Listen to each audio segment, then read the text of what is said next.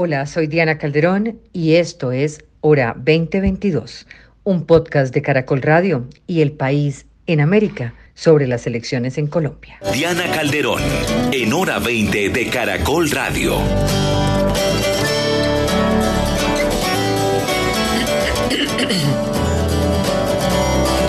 Bienvenidos a Hora 20. Hoy un debate especial, el episodio 15 de la Hora 2022. Una oportunidad hoy para hablar con analistas, con expertos en la opinión, que buscan dar el salto a la política electoral con el objetivo de conseguir una curula en el Congreso. Estaremos hablando sobre el salto, sobre los desafíos y aquello que se ha encontrado en el camino.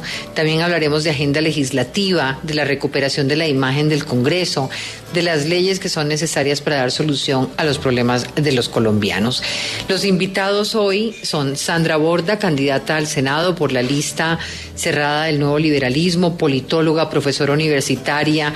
Sandra, gracias por acompañarnos y muy buenas noches. Hola Diana, muy buenas noches y muchas gracias por la invitación y un saludo a los compañeros de mesa y a su audiencia. ¿Dónde la agarramos?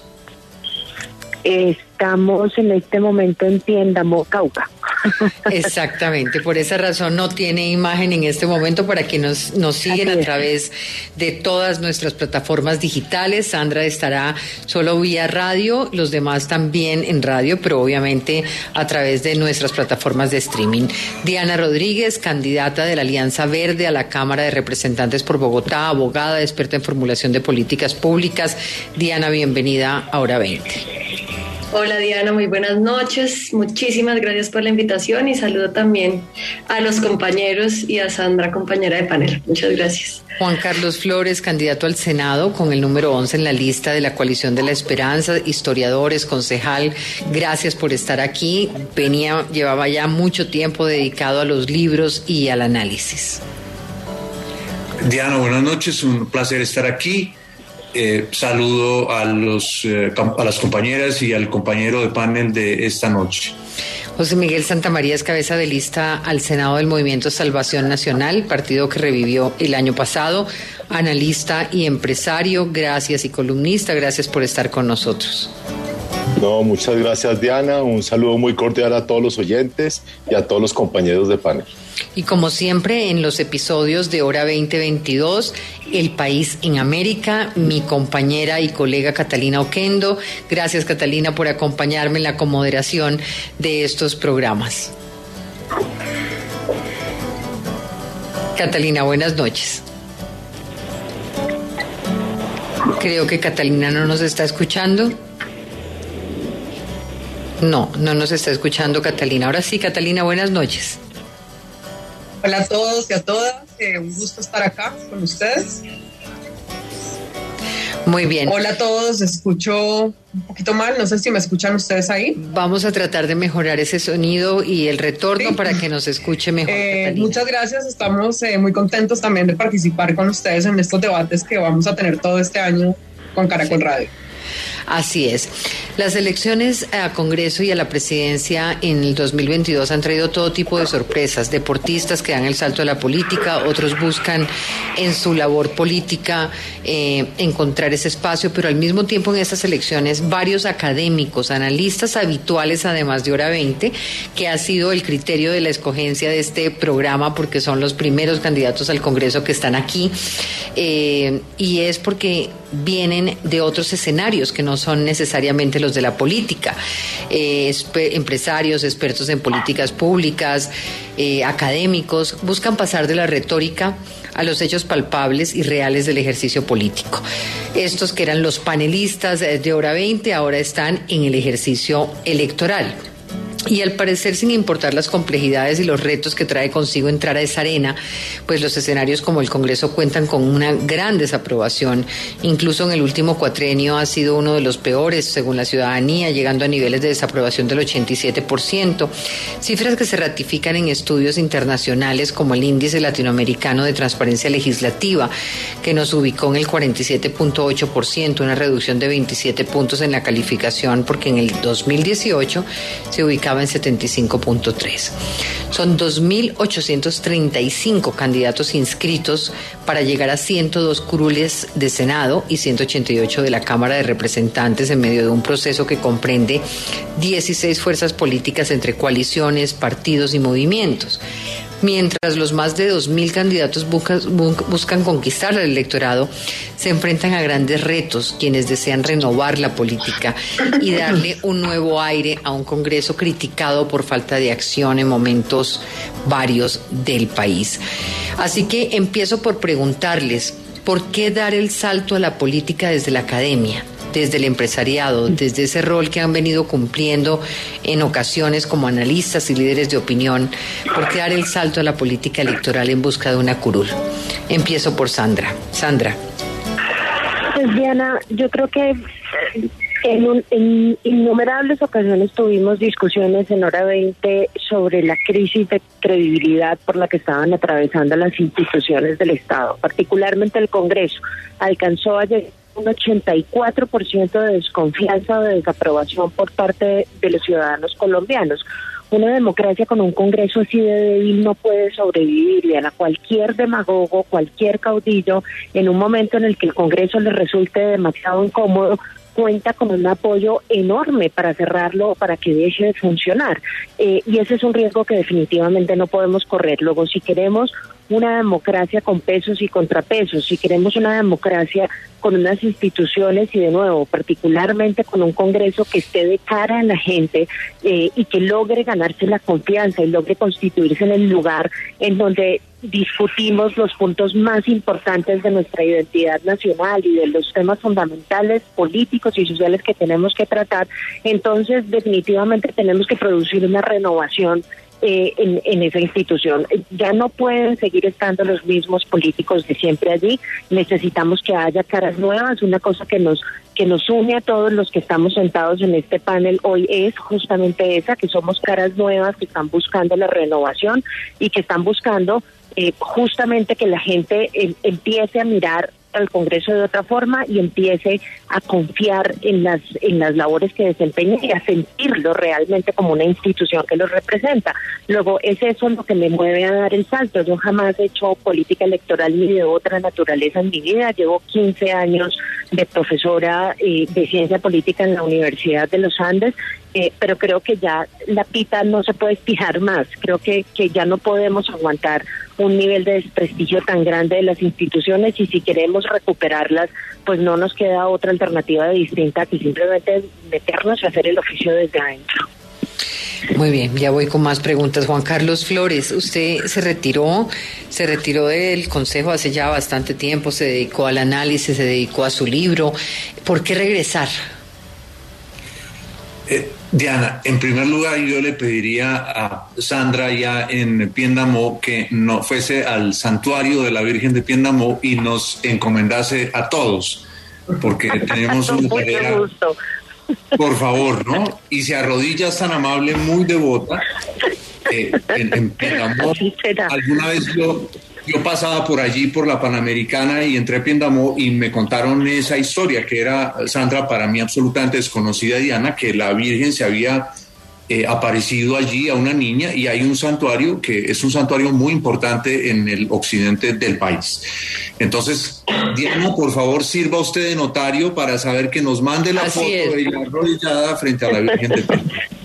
Bien, eh, un abrazo muy especial para, para Sandra, somos amigos hace ya muchos años. Bien, yo, yo voy a ser muy franco y, casi que añadiría lo que ha dicho Sandra. Para mí, eh, Diana, esta no fue una decisión fácil. Yo lo, lo pensé muchísimo y, y, me preguntaba si tenía yo en estos momentos la enjundia, eh, el aguante, la disposición para estar probablemente en uno de los escenarios más complejos que tiene el país, donde se concentra una cantidad de tensiones, donde están representados los más disímiles intereses, intereses pero que en las últimas décadas, por desgracia, se convirtió en un auténtico establo de augías, una casta política eh, no solamente se ha desprestigiado a sí mismo, sino que desprestigió la función del Congreso. Y, voy a compartirles cómo ocurrió mi decisión. Ocurrió prácticamente al último minuto. Yo llegué, eh, hubo una, una, una, inscripción en la registraduría un día y luego hubo un periodo, recordarán ustedes, eh, eh, y yo fui al último momento a firmar mi inscripción. Y, me decidió un, un, un libro que salió hace varios años, pero ha pasado muy desapercibido, por desgracia el libro de un historiador que yo nunca sé cómo definir a Herbert Brown, porque Herbert es hijo de un alemán que se radicó en Colombia en los años 30, estudió en el Nueva Granada eh, y luego fue a hacer carrera académica a los Estados Unidos, de manera que es como una suerte de historiador colombo, eh, alemán, eh, anglo-alemán, para llamarlo de alguna manera. Y este libro que es La Nación Sentida es sobre un año de la historia de Colombia el año de 1949, que como ustedes todos saben fue un año en que todo se desplomó en Colombia. El juego político se rompió violentamente. Eh, uno de los partidos históricos se retiró eh, del Congreso, se retiró de las elecciones y el otro partido clausuró el Congreso y Colombia se vio abocada a uno de los periodos más terribles de nuestra historia. Al año siguiente, en 1950 eh, en el país ocurrieron más de 50 mil homicidios, asesinatos. Es probablemente el año más duro de toda nuestra historia, que, a la que no le faltan, como lo sabemos todos, episodios violentos. Entonces, en ese momento, cuando, cuando yo este, leo el libro de Herbert, la, Nación Sentida, estupendamente traducido además, que insisto, salió hace unos años, pero me sorprende lo desapercibido que ha pasado. Diana, yo le confieso, yo sentí que, que vivimos un momento tal de tensión que uno no, no, no, no, no puede pasar por alto este momento. De manera que yo no voy a decir que, como tradicionalmente se dice en política, que un grupo de amigos se reunió y me convocó. No, esta fue una decisión que yo tomé en mucha tensión conmigo mismo, lo confieso, muchísima tensión. Pero bueno, ah, ya la veo, por Dios, hola entonces, por favor, va caminando hacia el santuario. Está, magnífica, además. Veo que le ha sentado divinamente bien esta campaña, Sandra. Un abrazo. Muy bien. Eh, gracias. Muy bien. Esas fueron las, condiciones de esta decisión, Diana. Eh, José, pues, Santa María. Catalina, ya voy con usted eh, en esta ronda primero para saber por qué toman la decisión. José Santa María. Bueno, muchas gracias otra vez por la invitación. Pues básicamente aunque yo ya había sido candidato hace cuatro años, eh, me había retirado y estaba otra vez dedicado a mis temas personales, pero al ver yo la posibilidad de, de la resurrección y el renacer del movimiento de salvación nacional, movimiento en el que yo en los años 90 fue, fui jefe de juventudes y de cual como usted bien me nombra a veces y me apoda el godo, el godo, me siento, demasiado contento. Eh, creo, fui invitado por la familia Gómez a adquirir esta, este reto y estamos muy contentos, muy contentos, sentimos un fervor inmenso por, por esas ideas de Álvaro Gómez que creo que hoy en día y cada día después de su muerte la gente las alienta más y le gustan más. Y estamos trabajando muy fuertemente para lograr que el conservatismo o las ideas conservadoras vuelvan a renacer dentro de esta política de microempresas electorales y dentro de esta política donde hoy en día saltan de un partido a otro sin, sin tener la, la más mínima pena. Entonces, estamos muy contentos y, y aspiramos José Miguel sí ya habla como político puro y duro. Diana Rodríguez. Un muy, un muy buen desempeño. Diana. Gracias, Diana. Bueno, pues yo ni era, eh, no, participaba, en este tipo de espacios. Em, yo estaba trabajando en el programa de Naciones Unidas para el Desarrollo y me he dedicado 15 años a la función pública, realmente, a trabajar en el sector público. Eh, mis redes no superaban los 500 seguidores. De mi, realmente mi trabajo era en redes sociales reales, digamos, en el país. Y, y ante la pregunta y ante la invitación también que me hace Juanita Gubertus y Diego Lacerna, que han empezado a conformar este equipo y este proyecto político de hacer política rigurosa, transparente, que se base en la evidencia, mm, pues me hacen esta, esta propuesta y, y yo hice un análisis muy profundo sobre por qué lo haría y cuál sería mi motivación. Yo soy una apasionada de la bicicleta, me he ido en bicicleta de Bogotá Buenaventura, de Bogotá al Amazonas, y estas son grandes travesías eh, que llegaron a, a, mi cabeza en el momento en que yo estaba tomando la decisión, y yo siento que para mí esta decisión es como apostarle a una de esas travesías, ¿no? Como es difícil, son terrenos complicados, eh, pero al mismo tiempo vale la pena para mí uno de los grandes aprendizajes es cuando uno hace estas travesías hay que asegurar motivación, buena preparación y buen equipo. Y yo creo que tengo esos tres elementos. Mm, la motivación para mí eh, realmente son las personas y las mujeres con las que yo he trabajado durante mucho tiempo. Como les decía, llevo 15 años trabajando en el sector público, trabajé en el Ministerio de Defensa capacitando en derechos humanos a, a, los militares, trabajé en el distrito como directora de derechos humanos y acceso a la justicia, conozco los retos que tiene Bogotá en materia de seguridad y de justicia y en la Defensoría del Pueblo duré cuatro años trabajando muy, muy de cerca con las mujeres, pude vivir la, pues pude ver y vivir la violencia a la cual se enfrentan y nos enfrentamos las mujeres en Colombia. Trabajé con las mujeres en Putumayo, en Montes de María, en el Catatumbo, en el Cauca, en el Chocó. Me he recorrido 31 de los 32 departamentos, solo me falta el, el Baupés. Y al final, pues es esto, es la motivación de, de trabajar por las mujeres, de ser la voz eh, de ellas, si ellas lo han hecho en los territorios en el marco de esta violencia tan profunda, ¿cómo no hacerlo? Eh, teniendo la oportunidad, tú lo mencionabas, pues esta, esta desprestigio que tiene el Congreso. Tenemos dos opciones, o quedarnos criticando y frustrados y, e indignados, o también participar y aportar ya, en la transformación. Catalina Oquendo tiene pregunta. Sí, quería preguntarles, eh, ya llevan más, más o menos un mes de campaña, ¿qué ha sido lo más complejo en ese proceso? Ahora Juan Carlos mencionaba un año muy duro para los colombianos eh, y pues sin duda estamos viviendo también momentos de mucha violencia, no sé si comparables, pero de muchísima violencia. Eh, ¿Qué se han encontrado? Juan Carlos había hecho campaña al Consejo, José Miguel en su momento también al Congreso.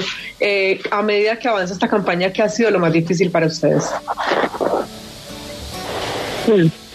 Eh, sí, si me permite, Diana, eh, ustedes saben que yo hago parte de una lista cerrada, que en este momento la lista uh -huh. cerrada del nuevo liberalismo, que en este momento está haciendo una gira nacional y, y, es una gira nacional que inició en Río Sucio, Chocó, y en este momento estoy en Piendamó porque estoy yendo de Buenaventura a Popayán. Eh, la experiencia en Río Sucio y en Buenaventura creo que es una experiencia, eh, Catalina, y que para mí particularmente ha sido supremamente difícil. Yo en Buenaventura creo que ya había estado una vez hace mucho tiempo, en Río Sucio definitivamente no, y creo que parte del, del ejercicio de hacer esta campaña de esta forma eh, es justamente enviar el mensaje de que la política no se hace, no se puede seguir haciendo única y exclusivamente desde Bogotá y que no podemos seguir tratando la periferia de este país con la con la indiferencia y con con, con, con, con el cinismo con la que la hemos venido tratando hasta ahora.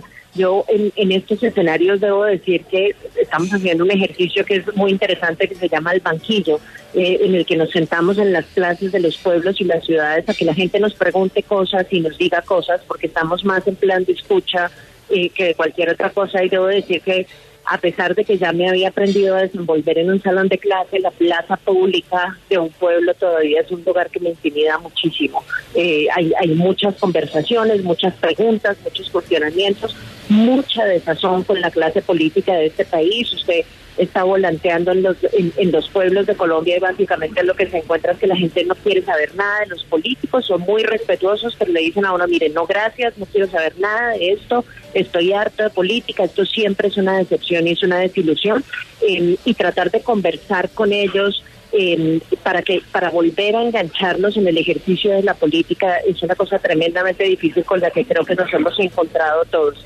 Esa, Sandra, eh, me gustaría preguntarle... Dos semanas por fuera, pero ahí vamos. Eh, usted, digamos, bueno, para su libro tuvo que recorrer también el país y muchas cosas, pero de alguna manera estaba en el mundo de la academia, en el mundo de ese análisis permanente, una de las eh, panelistas pues más destacadas de este programa. Eh, ¿Cuál ha sido como la mayor sorpresa hasta el momento? Usted dice, me imagino que para usted no es una sorpresa ver que hay una desilusión, eh, lo comentaba acá, pero ya cuando se está en la calle, cuando se está en ese contacto, cuando se está en ese recorrido, ¿cuál ha sido en lo, en lo personal la experiencia más contundente hasta el momento? Pues Diana, sé que es justamente por esa misma línea, que a pesar de que la gente está muy desilusionada, todavía está dispuesta a conversar. Eh, eh, por algo aparece esa cifra un, poco absurda y rara todos los años de que somos el país más feliz del mundo. Inclusive en los sitios en donde el drama humano y humanitario es más intenso, eh, las personas están dispuestas a darle la oportunidad eh, a nuevas opciones para llegar al Congreso y para llegar a las otras instituciones del Estado. Es como si, a pesar de todo lo terrible que ha hecho la clase política tradicional en este país, la gente estuviese dispuesta a insistir todavía en, en, la necesidad de mirar en otra dirección y tratar de hacer las cosas distinto.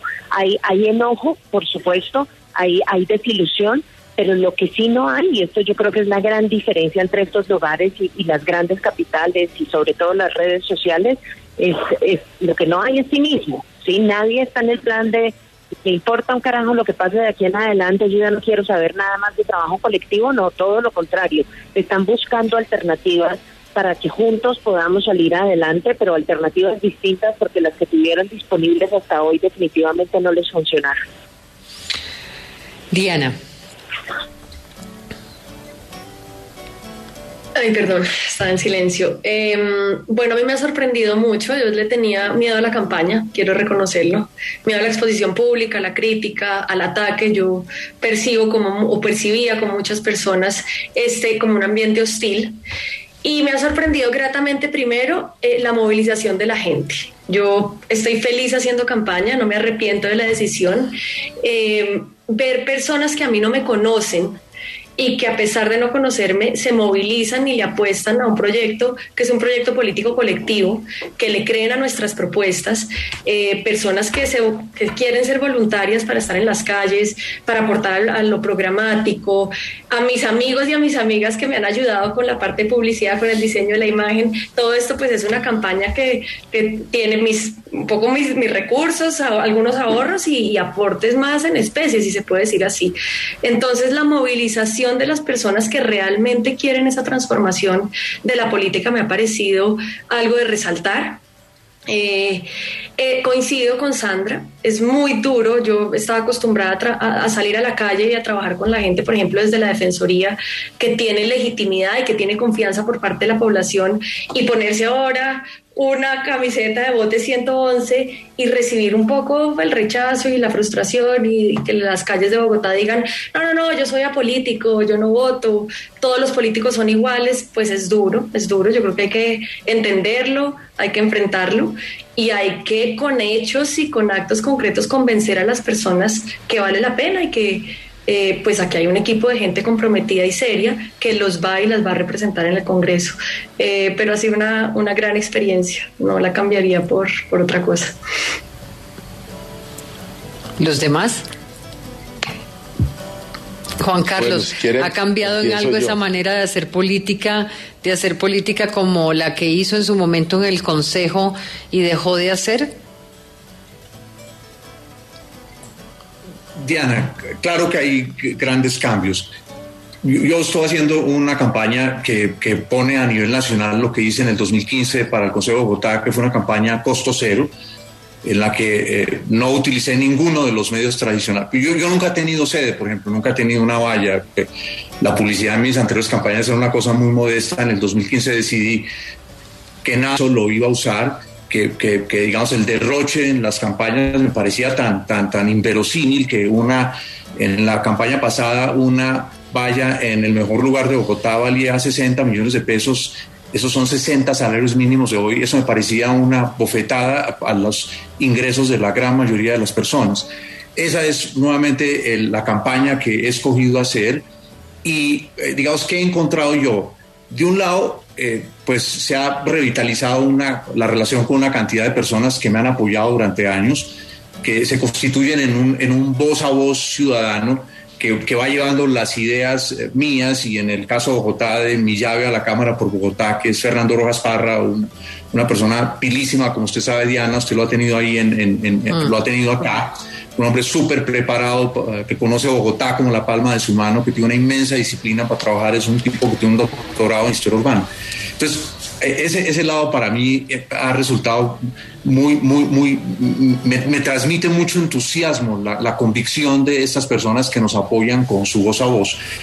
Eh, las calles de Bogotá, como las calles de todo el país, en ellas se siente un rechazo hacia lo que la gente eh, considera es una casta política arrogante, soberbia, despilfarradora, como me lo decía gráficamente una señora el otro día en su puesto de la calle, es que esa, esa gente echa lo que nosotros trabajamos a la alcantarilla de la corrupción.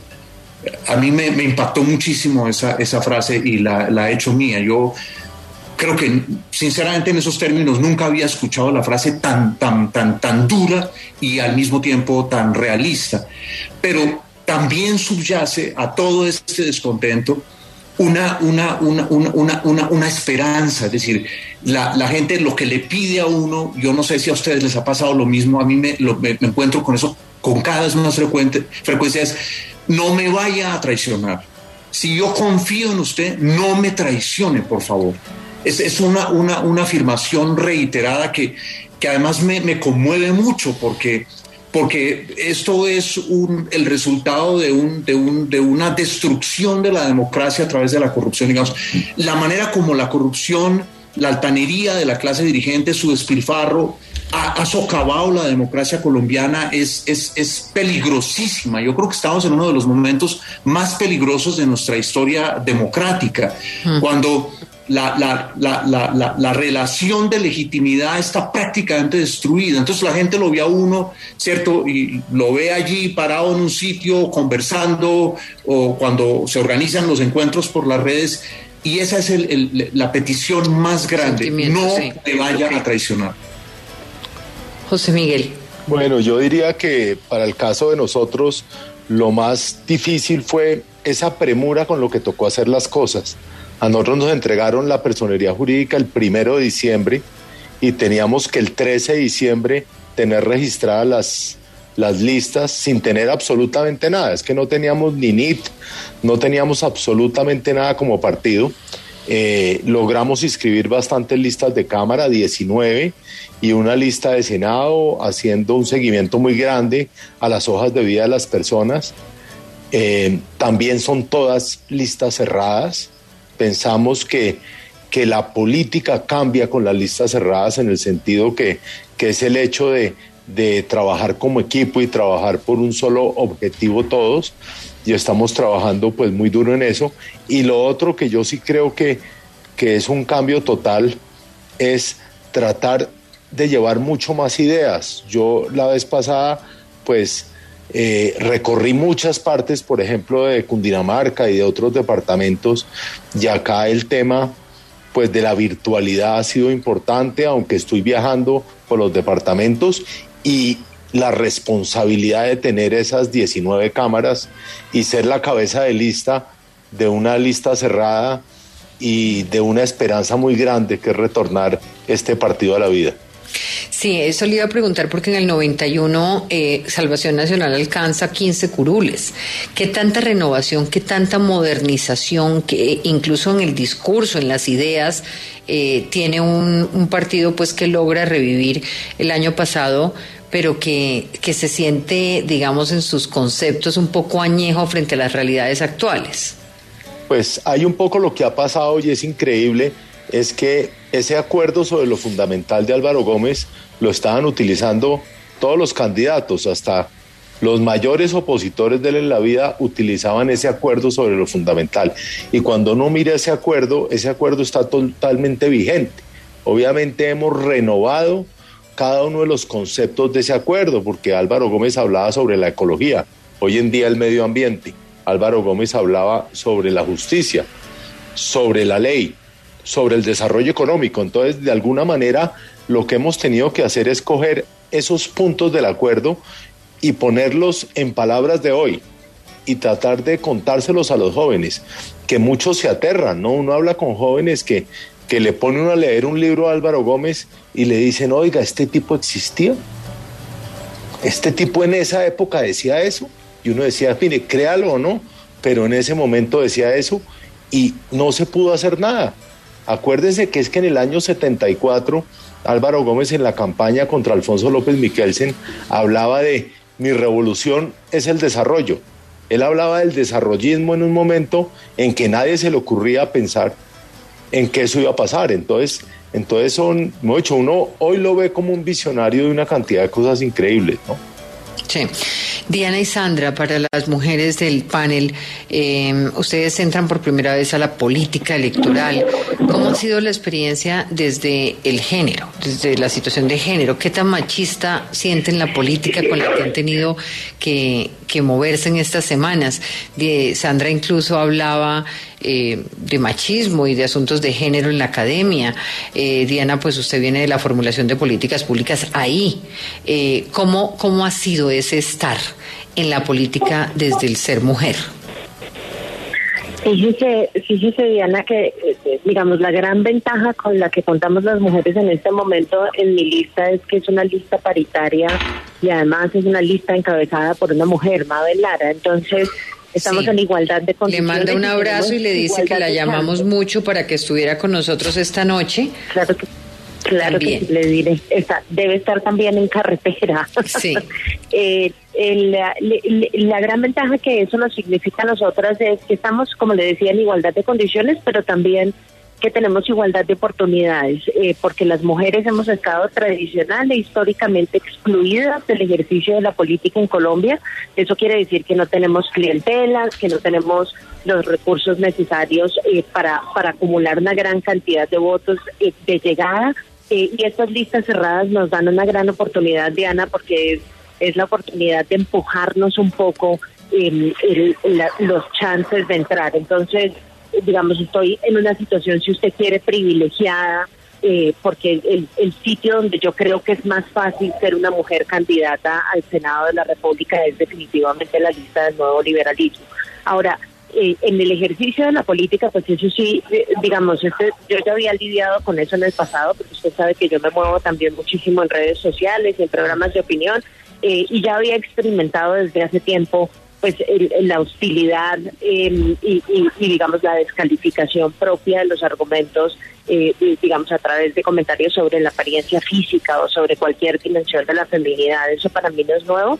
Em, debo decir que sí se intensifica no y sí se intensifica eh, sí hay sí hay reacciones eh, cada vez digamos un poco más duras pero Igual yo tengo la impresión de que este país ha cambiado muchísimo, Diana. Yo creo que estamos dando discusiones distintas. Yo creo que lo que gente como Diana o como yo estamos haciendo en política en este momento es el resultado de esfuerzos que han hecho mujeres en el pasado abriendo espacios muy estrechos para la participación política y además es una contribución, eh, digamos, poco a poco y a través de, de granos de arena que vamos a estar haciendo personas como nosotras a, ampliar esos espacios, a ensanchar los espacios a través de los cuales las mujeres puedan participar.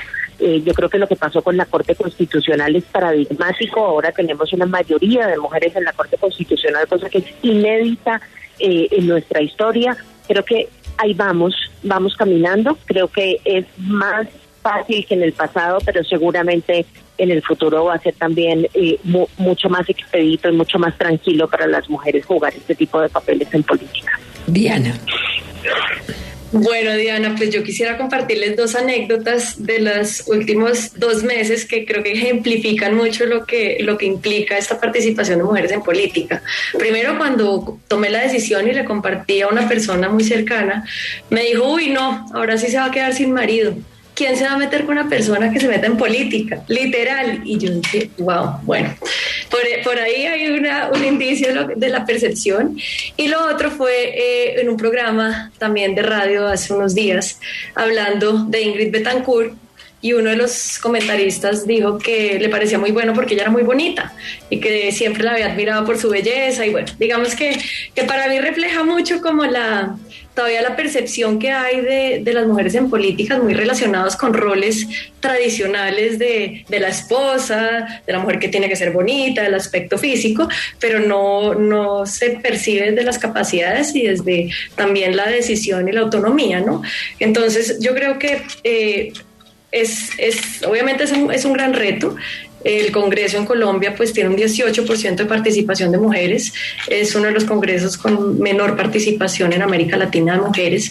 Y por eso yo espero que mujeres como Sandra, como Mabel, muchas mujeres valiosas que estamos haciendo campaña de manera respetuosa y solidaria, logremos llegar al Congreso porque eso no solamente eh, transforma en términos de participación cuantitativa, sino que además transforma las agendas que se mueven y los temas que se mueven en el Congreso.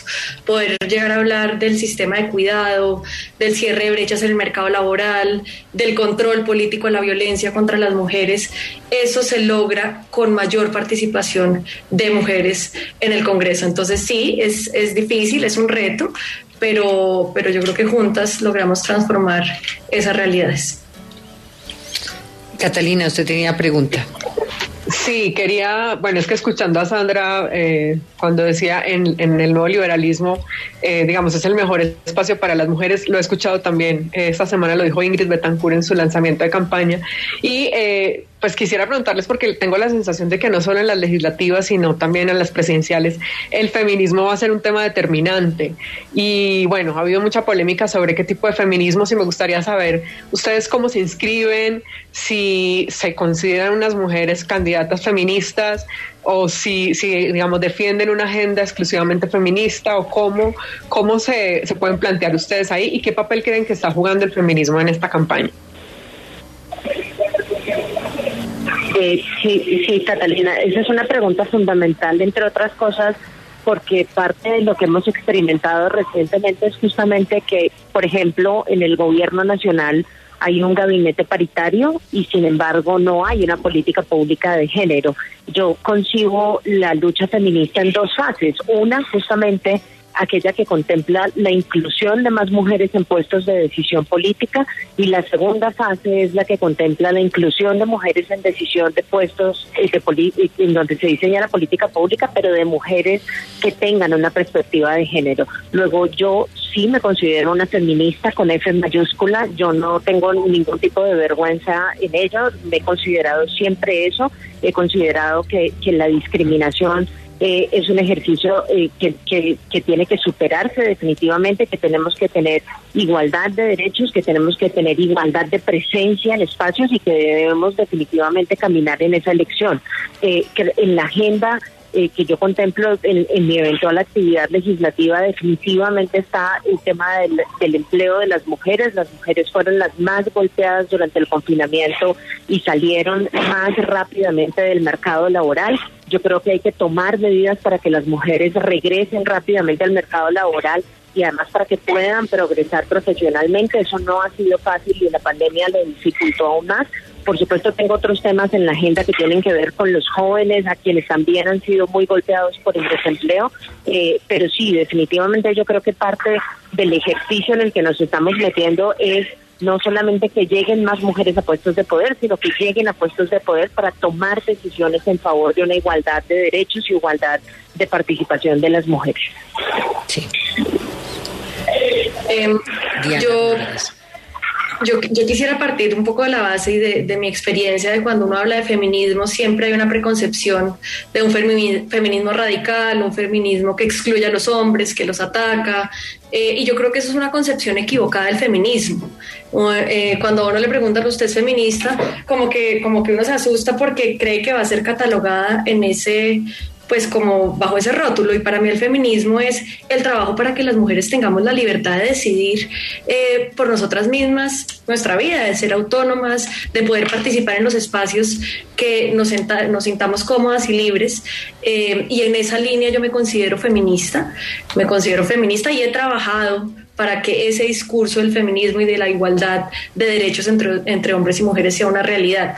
Creo que eso es lo que me caracteriza Eh, obviamente los discursos y los debates políticos y éticos eh, valen, valen mucho, pero yo creo que cuando uno está en espacios como el Congreso, como el sector público, es muy importante llevar esos discursos a la práctica. Yo lo he hecho, estuve liderando el programa Equipares desde el programa de Naciones Unidas para el Desarrollo. Esto es un sistema de gestión que cierra brechas de género en el sector privado cuando fui delegada de mujer y género, pues tengo resultados muy concretos y en la misma línea que mencionaba Sandra, traigo una agenda completa de acciones para cerrar las brechas de género en el Congreso, respecto al empleo, respecto al sistema de cuidado, los derechos sexuales y reproductivos, la participación de mujeres en espacios privados y públicos eh, y en general pues llevar ese discurso a hechos concretos y algo que, que queremos hacer es generar espacios de interlocución con las mujeres eh, de manera permanente estando en el Congreso para poder recoger sus necesidades y reflejarlas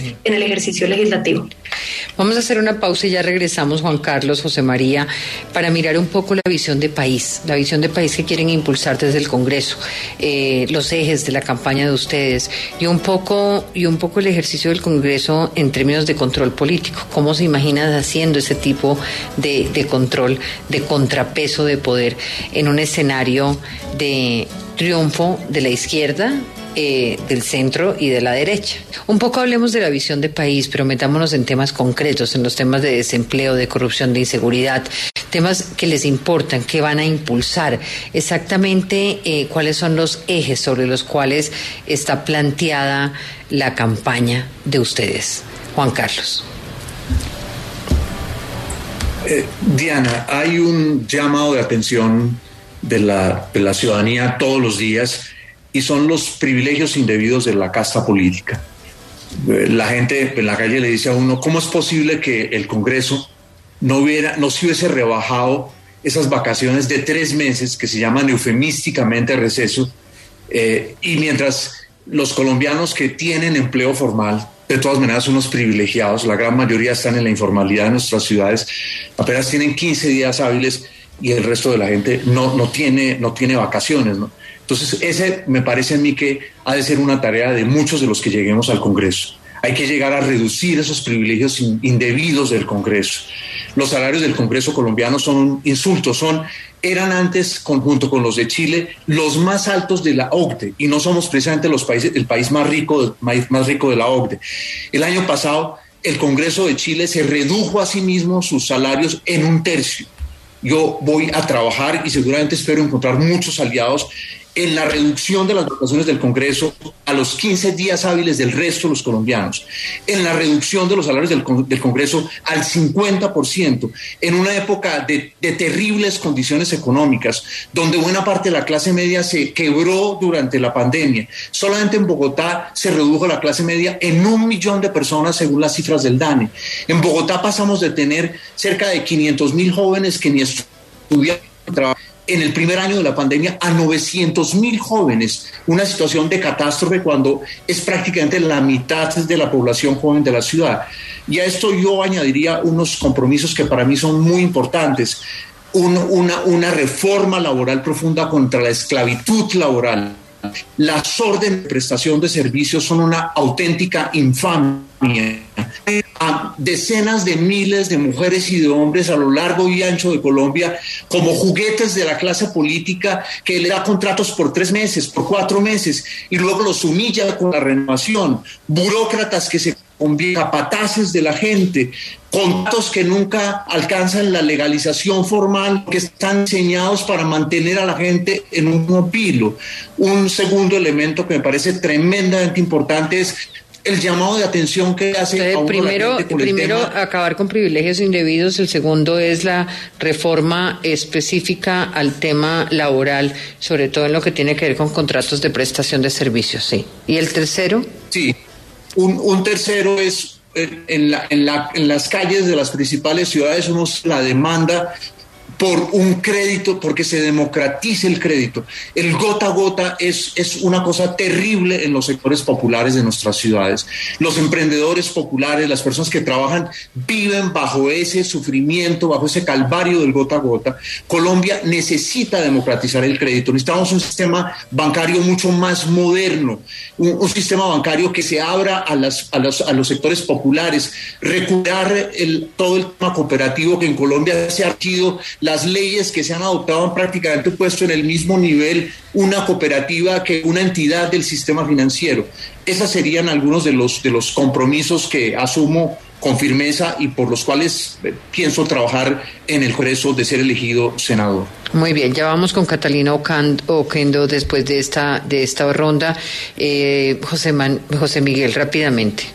Sí, mire, nosotros, y me he venido obsesionando con el tema de la educación y con el tema de la educación pública, porque a raíz de esta pandemia nosotros vimos que el, la diferencia entre la educación privada y la educación pública se agrandó muchísimo por el tema de la, de la, de la presencialidad y la no presencialidad de la, de la, eh, de la educación pública.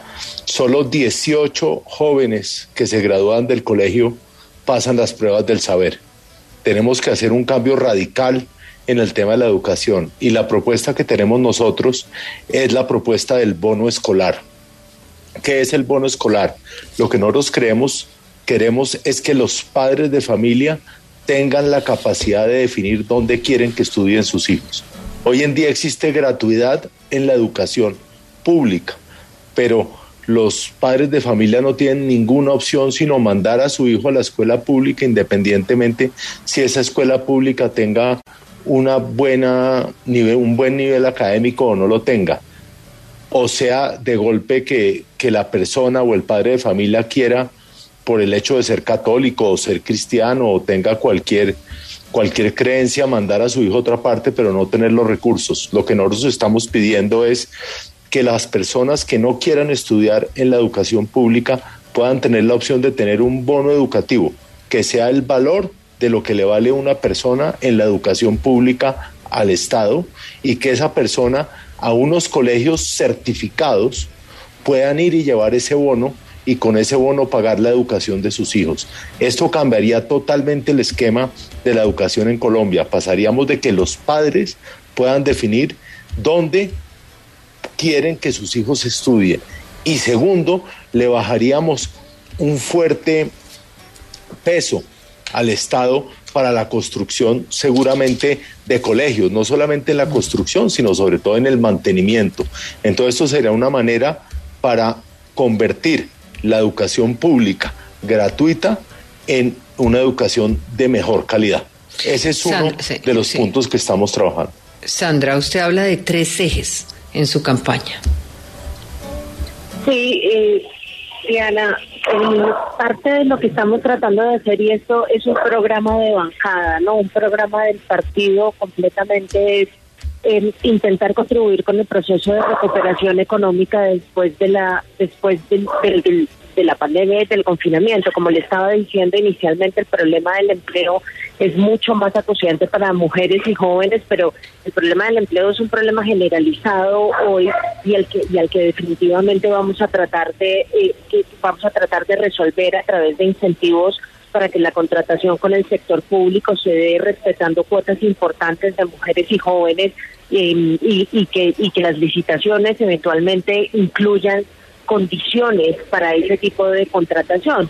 Pero también la renta básica es, algo con lo que tenemos que contribuir en este momento porque hay mucha gente que todavía lo está pasando muy mal. Nuestro candidato a la presidencia, Juan Manuel Galán, ha insistido muchísimo en ese tema.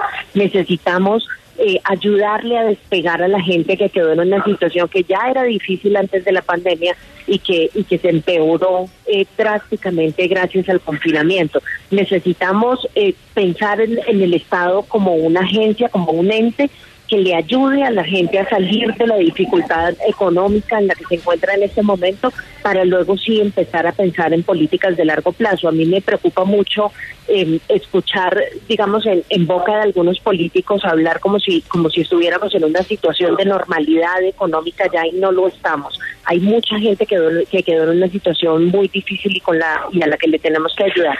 Terminaría diciendo una sola cosa, Diana, en, en, en Río Negro, en Medellín lanzamos una propuesta sobre lo que va a ser nuestro comportamiento como bancada en el Congreso y eso incluye además de otras cosas la creación de unos cabildos legislativos eh, periódicos que van a ponernos en constante diálogo y modo de escucha con la ciudadanía. No, las, las rendiciones de cuentas que se han implementado hasta este momento resultan ser pues unos espacios en donde los congresistas cuentan qué han hecho, pero es más bien poco el diálogo, la conversación y la escucha que se tiene. Nosotros nos comprometemos a que absolutamente todas nuestras iniciativas legislativas van a provenir justamente de esa conversación que nosotros tengamos con los ciudadanos, porque aquí, y, y creo que la campaña está dando un mensaje claro de eso, no estamos buscando desde Bogotá decirle a la gente qué es lo que le conviene y cómo le conviene, sino que estamos tratando de construir más bien un modelo de abajo hacia arriba en el que la gente encuentre un Estado, un aliado para poner a funcionar sus iniciativas y para salir de la dificultad en la que se encuentra y no un ente eh, que le imponga cosas que no se ajusten a sus necesidades y a las expectativas que tiene. Diana. Eh, bueno, yo soy el número 111 a la Cámara del Verde y cada uno de esos unos del 111 son un eje temático. Tengo tres. Primero, derechos de las mujeres. Segundo, seguridad y justicia en Bogotá. Y tercero, asegurar la implementación del acuerdo de paz. Y menciono dos propuestas en cada uno en materia de derechos de las mujeres. Sí, adelante. En derechos de las mujeres, eh, el, crear el Sistema Nacional de Cuidado y asegurar mayor participación laboral femenina. En cuanto a seguridad y justicia, la reforma a la policía, asegurar que se cumpla. Y em, en, los temas de paz, Juanita Gubertos ha hecho un, ejercicio muy riguroso de seguimiento y de asegurar una voz, ser una voz de los territorios en el Congreso, darle continuidad a ese trabajo. Y le cojo la caña al doctor Juan Carlos Flores para hacer e impulsar esas transformaciones de reducción del salario, de reducción de las vacaciones. Yo creo que nos tenemos que unir. Vi que también la lista del nuevo liberalismo sacó hoy un video proponiendo eh, renunciar, por ejemplo, a los esquemas de seguridad. Yo creo que nos tenemos que unir todos y todas en torno a, a estos mensajes. Diana. Catalina, sí, Catalina Oquendo tiene pregunta. Eh. Sí, yo quería hacer acá un poco de, de odiosa, mentiras. Eh, no, me encantan. Las propuestas todas son maravillosas, pero yo me pregunto si ustedes se han preguntado sí, sí, hágale, hágale. cómo ¿Cómo creen que, que, van a, digamos, a, a, romper como esas maquinarias anquilosadas en el Congreso con todas estas buenas ideas? Yo recordaba, por ejemplo, el tema del gota a gota es clave en este país y poco se habla de eso, pero ya ha habido proyectos en ese sentido que terminan muchas veces hundidos porque obviamente se da prioridad a otros temas, digamos, de la agenda más eh, gubernamental en muchos casos. ¿Cómo, cómo, ¿Cómo qué se les ocurre? ¿Cómo vamos a verlos a ustedes tratando de romper esas maquinarias que están ahí, que son tan anacrónicas? Que hacen que el Congreso sea una, una institución tan desprestigiada y tan, tan desconectada de la vida cotidiana de los colombianos.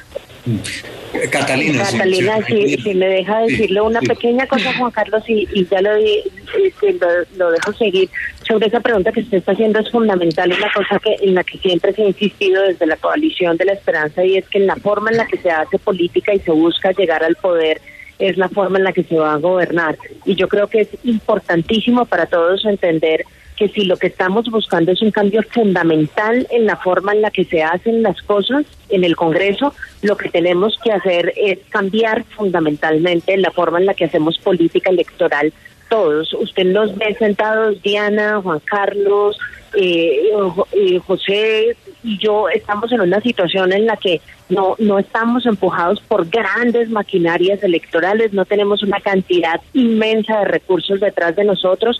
Todo lo que estamos contando es con que la gente simplemente siga sus preferencias, sus expectativas, crea eh, en, la posibilidad de que la política puede ser renovada y que eso lleve a mucha gente, no solo a nosotros cuatro, sino a mucha gente como nosotros que en este momento está aspirando al Congreso de la República a llegar allí. Entre más gente como nosotros llegue, más probabilidades tenemos de romper esas prácticas eh, esas prácticas funestas que han predominado en el ejercicio de la política colombiana. Entonces, esta primera etapa es fundamental. Para que pase, Catalina, lo que usted dice que tiene que pasar, eh, necesitamos en este momento que la, que la gente crea que estamos frente a un escenario muy inusual, además, donde tenemos muchísimos nombres de personas que estarían dispuestas a producir esa renovación y aliarse en estas iniciativas que le estamos mencionando nosotros acá a la gente para producir cambio en ese Congreso.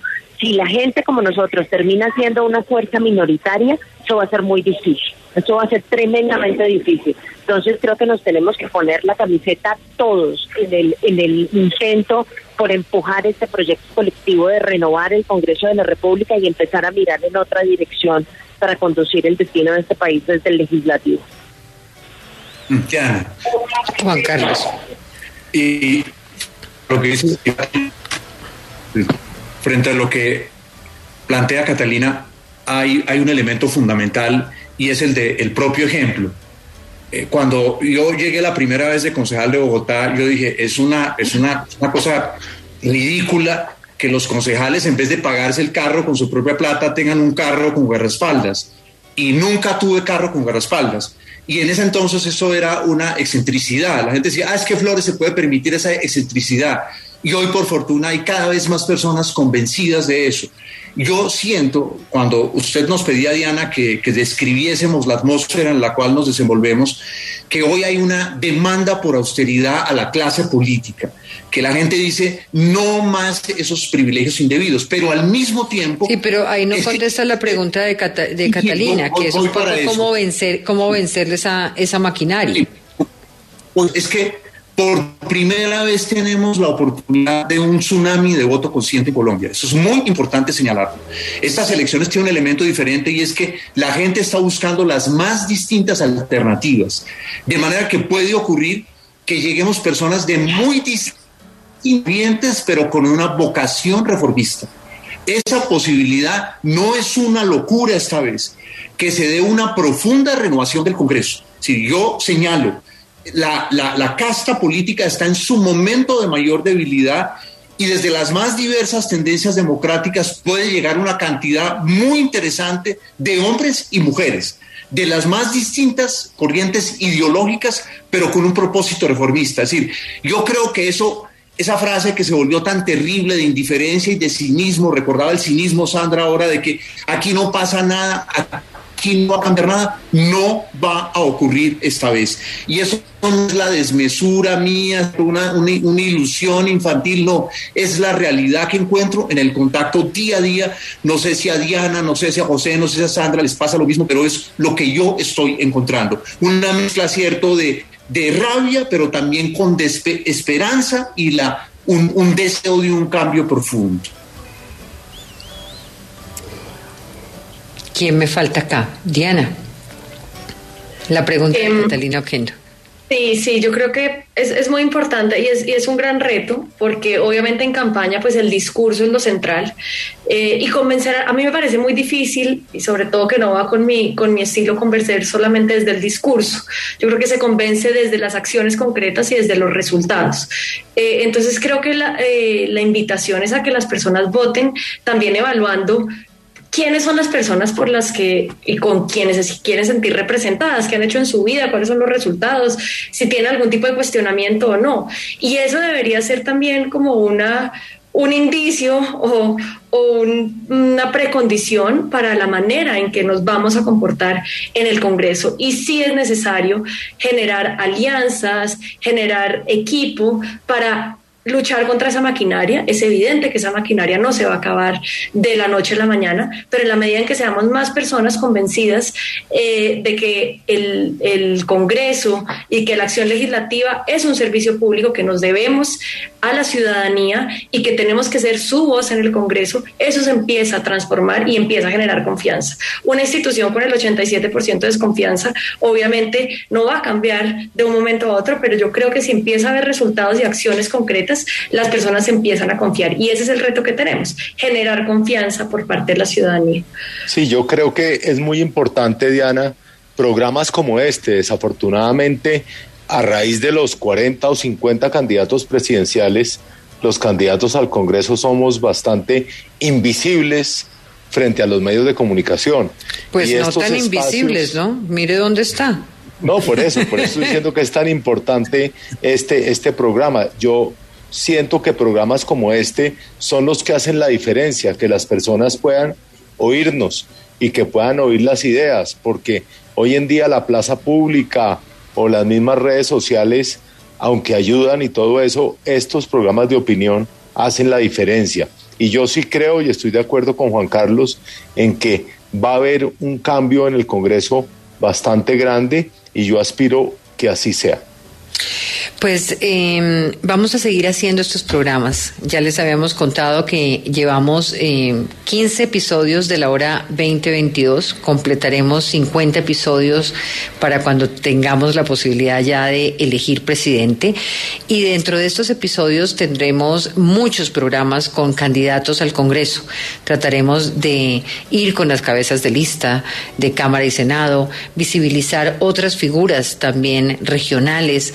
Iré haremos lo posible porque es una lista muy grande, hablamos de casi 2.000 candidatos eh, para llenar estas curules, pero también haremos un ejercicio muy importante y es el de los candidatos por coaliciones que tendremos con nosotros la segunda semana de febrero.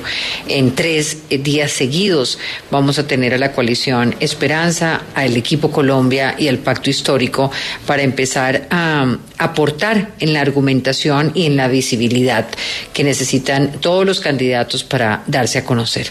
Gracias a ustedes por este espacio. Eh, los extrañaré como panelistas. Les deseo la mejor de la suerte.